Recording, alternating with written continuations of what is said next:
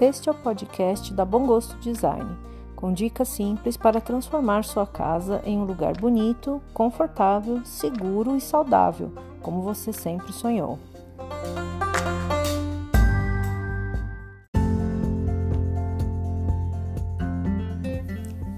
Seja bem-vindo ao podcast da Bom Gosto Design. Meu nome é Simone Diniz, eu sou engenheira, designer de interiores e a criadora da Bom Gosto Design. Eu faço esse podcast com dicas de decoração e bem-estar para ajudar você a transformar sua casa em um lugar que você se sinta bem. Eu espero que ao terminar esse episódio eu possa ter colaborado para você dar um passo a mais para transformar sua casa no lar que você sempre sonhou.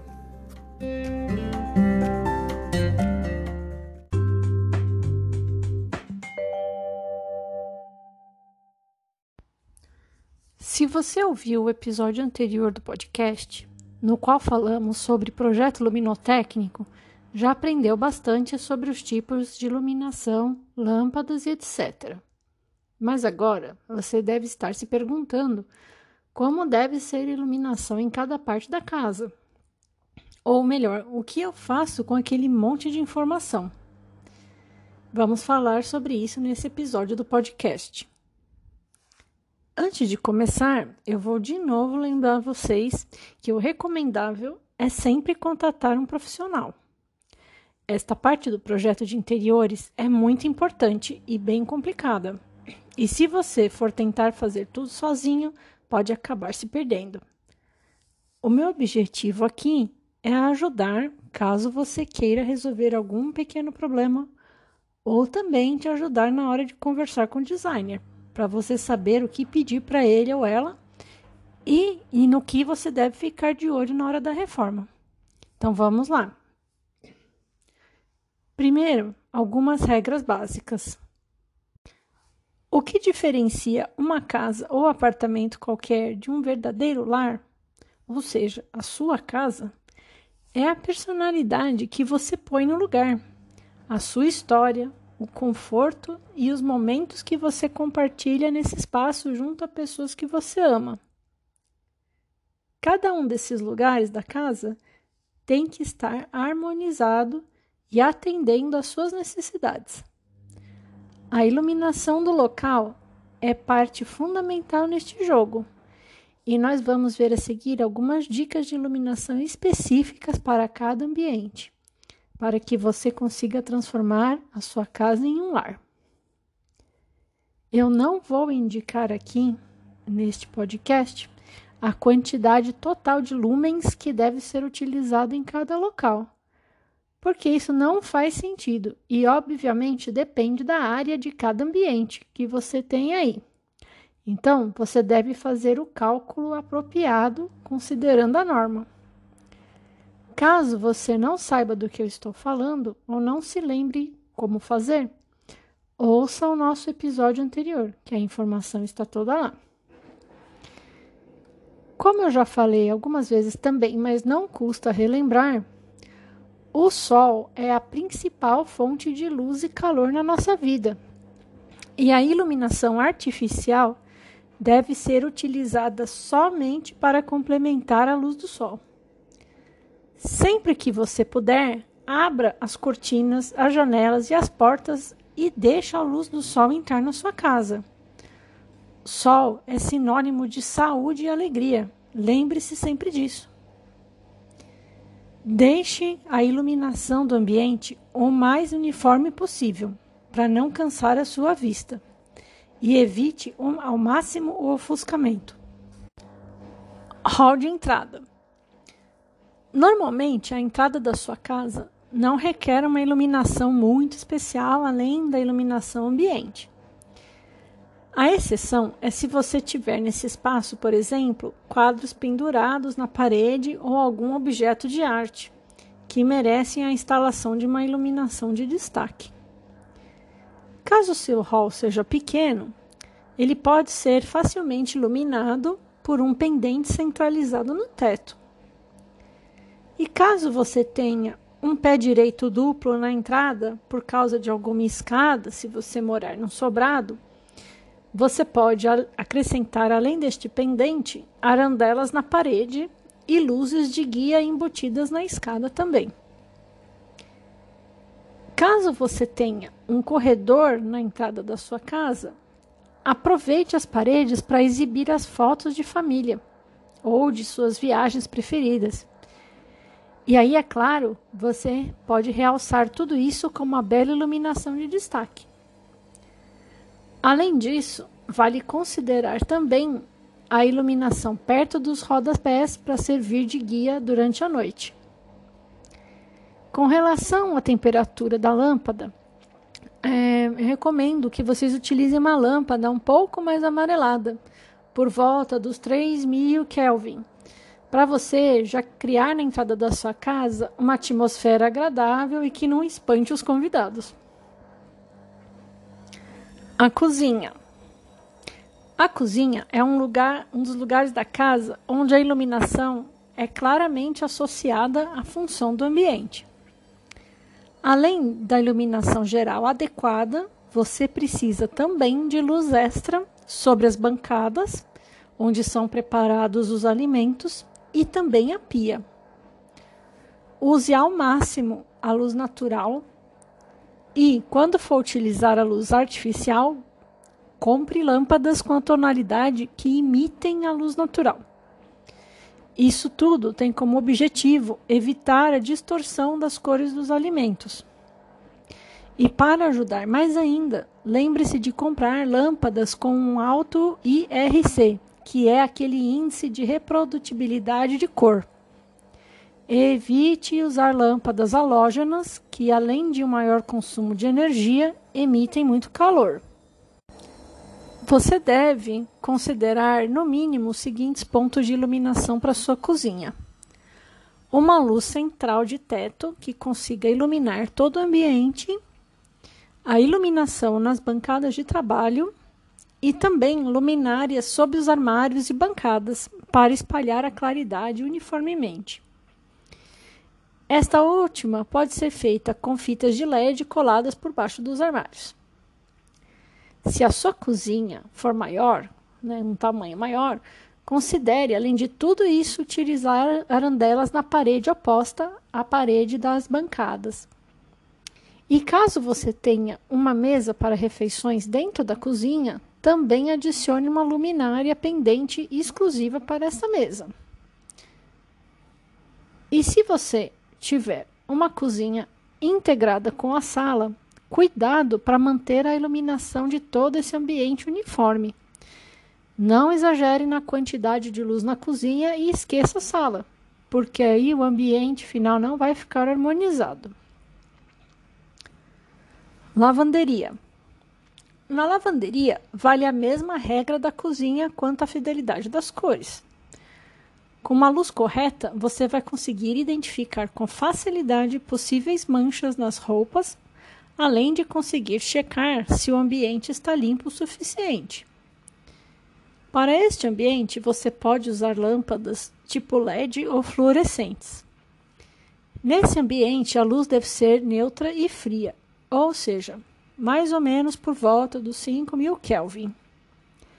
Uma luminária pendente no teto ou alguns spots resolvem o problema da iluminação geral no ambiente. Sala de estar. A sala de estar é o local da casa onde o conforto e o estilo são prioridades. O ambiente é usado para relaxar ou se divertir, curtir a família e os amigos. A sala é o lugar ideal para você abusar de todos os tipos de recursos possíveis em iluminação. Aqui você pode ser criativo usando diferentes fontes de luz direta e indireta, pendentes, arandelas, abajures e outros tipos que podem ocupar todo o seu ambiente. Dê destaque a tudo aquilo que você gosta: objetos de coleções, plantas, o cantinho da leitura, os seus quadros, tudo o que você quiser. Escolha o que você vai ressaltar em mãos à obra. Ah, e não se esqueça de não se exagerar Muito porque você sabe, né? Menos é mais em design. E o local deve ser no final harmônico e confortável. Na sala, você pode utilizar vários cenários de iluminação, iluminando as estantes e o painel da TV com LED. Por exemplo, aí em outro cenário, você cria, você cria um circuito para o pendente principal e as luminárias de canto.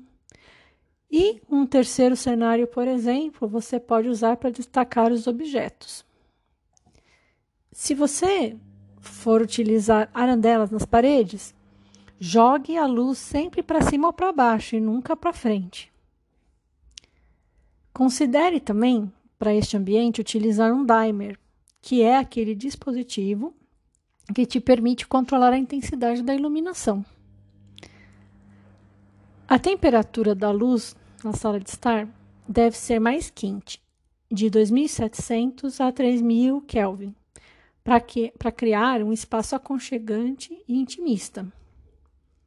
E para iluminar as estantes ou painéis da TV, por exemplo, use fitas de LED. A sala de jantar. Na sala de jantar, obviamente, o foco principal é a mesa e a comida que vai estar em cima dela. Portanto, você deve utilizar uma luminária ou mais em cima da mesa. Caso o ambiente seja muito grande, você pode também usar outros spots distribuídos pelo teto para complementar a iluminação geral. Além dessa iluminação geral do ambiente, você também pode colocar um par de arandelas na parede e, por exemplo, alguma luminária especial de mesa em cima do aparador. Escritório. No escritório, a gente volta a falar em iluminação focada em produtividade. Portanto, a iluminação deve ser adequada e suficiente para iluminar o seu local de trabalho. A luz, nesse caso, deve ser branca, que é a luz fria, para estimular a sua concentração e atenção, ou seja, por volta dos 6.500 Kelvin. Aqui no escritório você não precisa inventar muito, porque o objetivo é bem claro, que é ser eficiente e atender às suas necessidades. Tome muito cuidado caso você trabalhe com computador, porque você tem que ver muito bem a posição da luminária para que ela não seja refletida na sua tela. O segredo é posicionar em primeiro lugar seu computador na posição que você vai utilizar e somente depois disso você ajusta a luminária. Além da luz geral do ambiente, vale a pena você usar uma luz para iluminar diretamente a sua luminária, a sua mesa de trabalho. Mas aí, o que, que você faz? Para minimizar as sombras e os reflexos, você coloca ela do lado ao local principal de trabalho. E caso você tenha espaço para um canto de leitura, vale a pena você investir em uma poltrona com uma luminária de piso. E também instalar um dimer para você deixar a luz mais intensa quando for ler ou mais fraca para os momentos que quiser relaxar na poltrona. Use a luz para dar destaque a elementos importantes do ambiente, como, por exemplo, uma estante de livros, ou um troféu, ou um, algum objeto de coleção que você tenha nesse escritório. O banheiro. Bom, para o banheiro, nós devemos dar uma atenção toda especial. Apesar de que, na maioria das vezes, o banheiro é um ambiente bem pequeno, se você parar para pensar, nós realizamos muitas atividades dentro dele. E sendo que algumas delas podem ser até potencialmente perigosas, como por exemplo, a gente usar uma lâmina para se depilar ou fazer a barba. Falando assim, até parece que eu estou brincando, né? Mas você sabia que muitos dos acidentes domésticos acontecem justamente no banheiro? Seja por conta desses objetos cortantes, ou por conta do piso escorregadio, ou pelas superfícies molhadas, o banheiro apresenta vários fatores de risco que podem ser minimizados, por exemplo, com a utilização de uma iluminação apropriada. A luz do banheiro deve ser branca ou fria, com temperaturas entre 5.000 e 6.500 Kelvin. Deste modo, além de você manter a atenção nas tarefas e enxergar muito bem o que está fazendo, ainda vai conseguir identificar facilmente a sujeira no ambiente. A área da bancada e do espelho merece uma atenção especial e uma iluminação extra.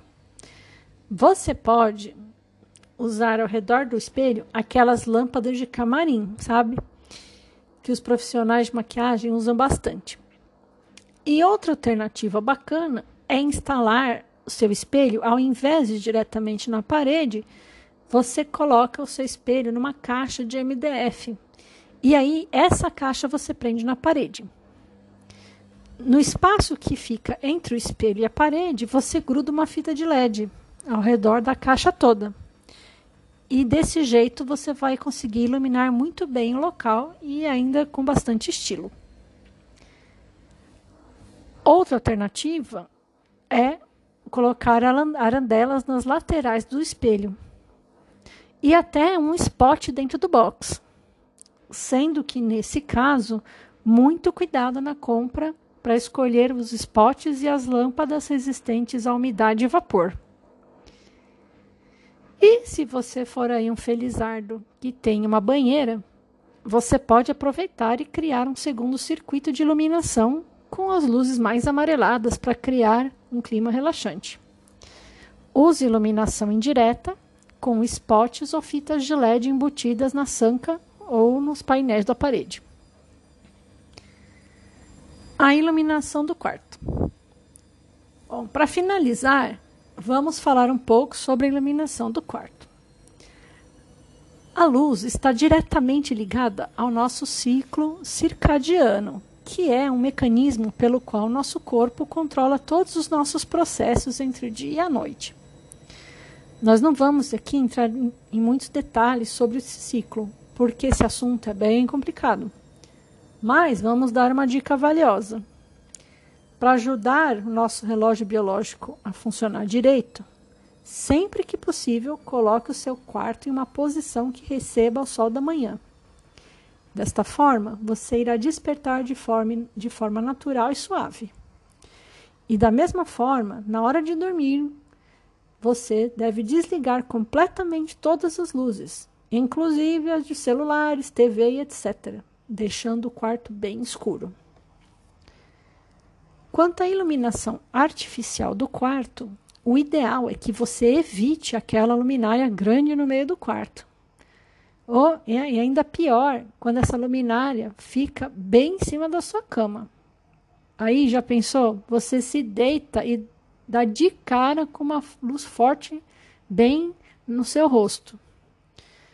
Então, a dica é o que? Ao invés dessa luminária central, utilizar vários spots com controle de intensidade de luz, que através do dimer. E você distribui esses spots pelo teto. A luz deve ser mais amarelada para facilitar o relaxamento neste ambiente. Caso você tenha gesso no teto, você pode usar é, paflons de LED embutidos, tipo aqueles de cozinha, sabe? Aqueles compridos. Ou também fitas de LED por trás da cabeceira da cama. Com a iluminação geral do quarto resolvida, vamos dar alguns exemplos de eh, iluminação específica para complementar. Utilize luzes guia perto do piso para poder te guiar no meio da madrugada, além de um abajur em cada lado da cama, em cima das mesinhas de apoio. Se você não gostar de abajur, você pode também usar aquelas luminárias mais modernas que são diferentes e que têm braços ajustáveis, porque elas podem ser instaladas nas paredes ao lado da cabeceira. Ilumine o interior dos seus armários com fita de LED, que tenha um sensor de movimento para facilitar a sua vida na hora de escolher alguma roupa. Assim, quando você abrir o armário, a luz vai se acender automaticamente. E como dica final, considere a cor das paredes do seu quarto. Muita gente gosta de usar cores mais escuras para pintar as paredes do quarto. E se esse for o seu caso, você vai ter que aumentar a quantidade de luz para compensar o fato dessas cores escuras refletirem menos a luz do ambiente. Essa dica, lógico, vale também para qualquer cômodo da casa onde você usar cores escuras. Estes foram os nossos dois episódios sobre o projeto luminotécnico.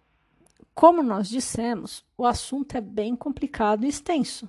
Então, caso você tenha ficado com alguma dúvida, ou mesmo precisar de um projeto desse tipo, você pode entrar em contato conosco. Envie um e-mail para a gente ou escreva pelo direct do Instagram, que teremos o prazer em atendê-lo. No próximo episódio, vamos falar um pouco sobre o conforto visual. Se você não tem ideia do que isso significa, então é só continuar a acompanhar nosso podcast que você vai descobrir mais a respeito. E se você gostou desse episódio, curta, comente e compartilhe com seus amigos. Não se esqueça também de assinar o podcast para receber aviso de novos episódios. Até mais!